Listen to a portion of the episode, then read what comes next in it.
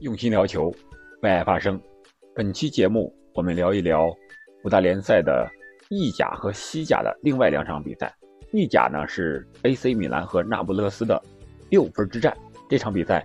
，AC 米兰在客场1比0战胜了那不勒斯。马竞那场是争四之战，马竞是3比1战胜了皇家贝蒂斯，积分达到了48分，暂时排在第四位，可以说是。争欧冠是有很大的希望的，主动权又掌握在了自己的手里。这里是喜马拉雅出品的《憨憨聊球》，我是憨憨。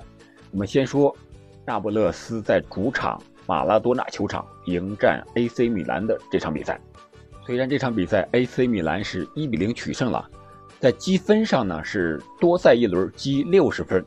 领先少赛一轮国米两分，暂时登上了积分榜的榜首的位置。但是我觉得，通过这场比赛的过程和内容来看，AC 米兰要想本赛季夺得意甲冠军，还是难度非常大的，甚至说，他很有可能最终要失去意甲冠军，还有可能是国米，或者说是那不勒斯和尤文，都有可能夺冠。米兰是生生让意甲的冠军本赛季的争夺由两强相争变成了三足鼎立啊，最后。发展到目前为止的，啊，四个球队都有争冠的机会。尤文在赛季初状态那么不好的条件下，现在又撵上来了，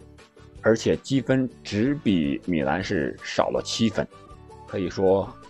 联赛还有十轮的情况下，什么情况都有可能发生。我们看看米兰啊，米兰，我觉得他的防守还可以。和那不勒斯这场比赛虽然算不上精彩，但是节奏还是比较快的。身体对抗比较多，双方把更多的精力是放在了防守上，中场的绞杀把比赛冲的是支离破碎，而且黄牌特别多，一场比赛八张黄牌。AC 米兰这边进攻给人感觉更倚仗的是莱奥的个人突破，在其他的总体配合上略微显得还是配合的套路少了一些。吉鲁的那个进球，很大程度上是一个意外。当时是在禁区外二号的一脚远射，吉鲁伸脚顺势一挡，将球挡进了球网。这个进球，呃，也从好的方面说，说是吉鲁的个人能力、明显嗅觉啊非常厉害；不好的方面说，那就是下意识的一挡，瞎猫碰死耗子，碰进了那个进球。但是不得不说，本场比赛米兰的防守，特别是小将卡卢卢啊。还有这个特奥呀，这个防守能力，一对一的防突破的能力确实强。而那不勒斯这边呢，面对米兰的铁桶阵，似乎也找不到好的进攻办法啊。虽然他们把所有进攻球员几乎都派上场了，但是还是没有办法啊攻破米兰的大门。我们知道，意甲冠军最终积分的排名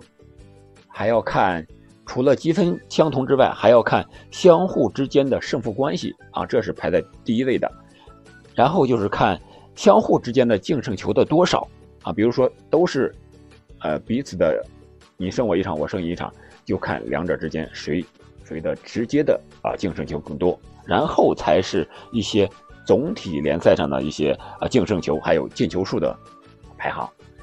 我们看。目前 AC 米兰是进五十四个球，丢了二十九个球，净胜球是二十五个，而国米呢是进了六十个球，丢了二十二个球，净胜球是三十八个。在净胜球方面，国米是遥遥领先 AC 米兰的，但是在相互之间本赛季的胜负关系上，首回合，呃，米兰和国米是打成了一比一。次回合，米兰是二比一取胜了，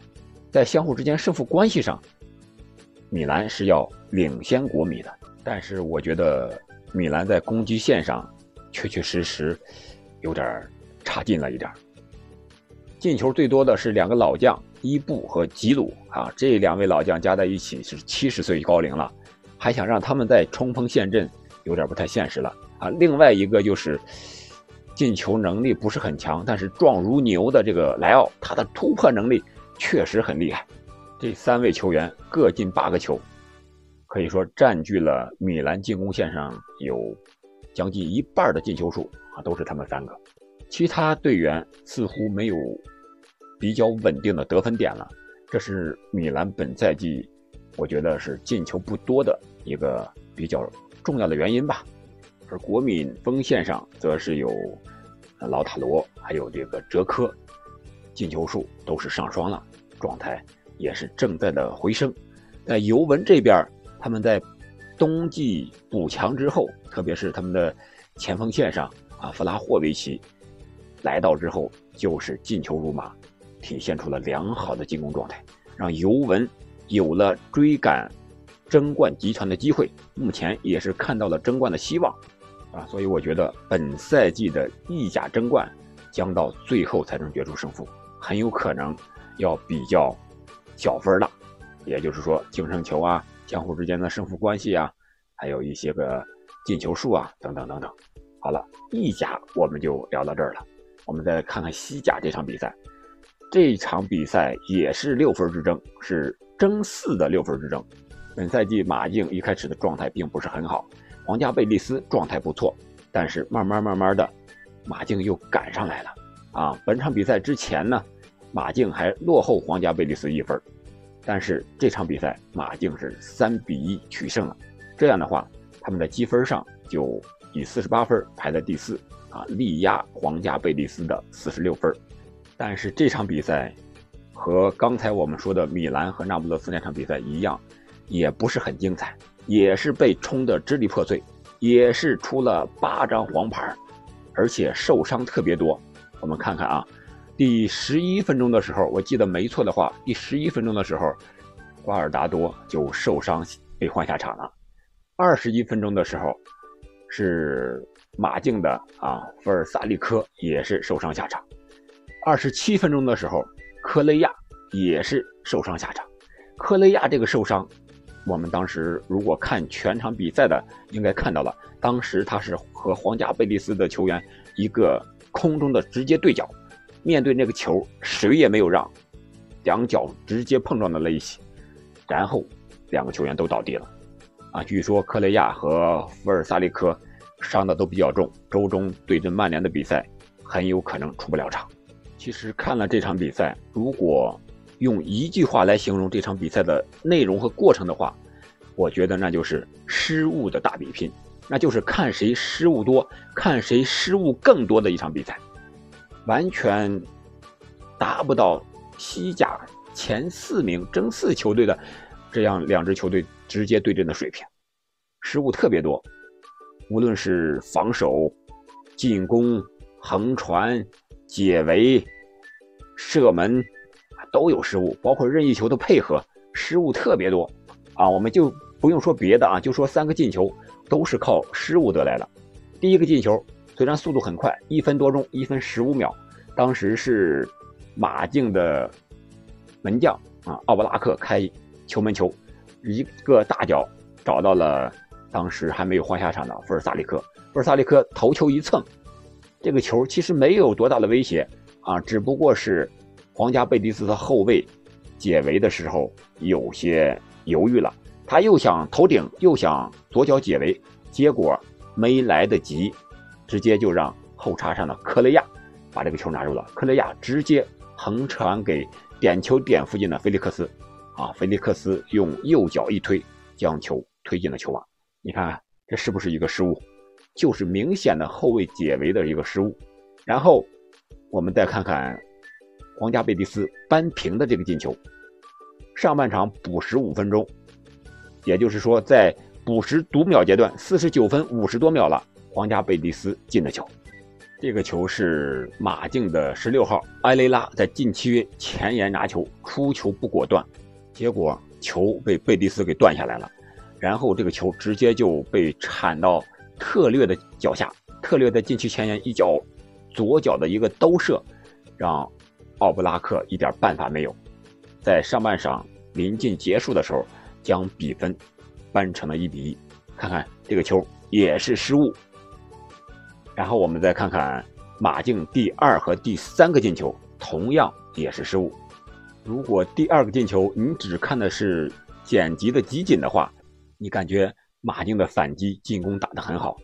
德保罗一个直塞插身后，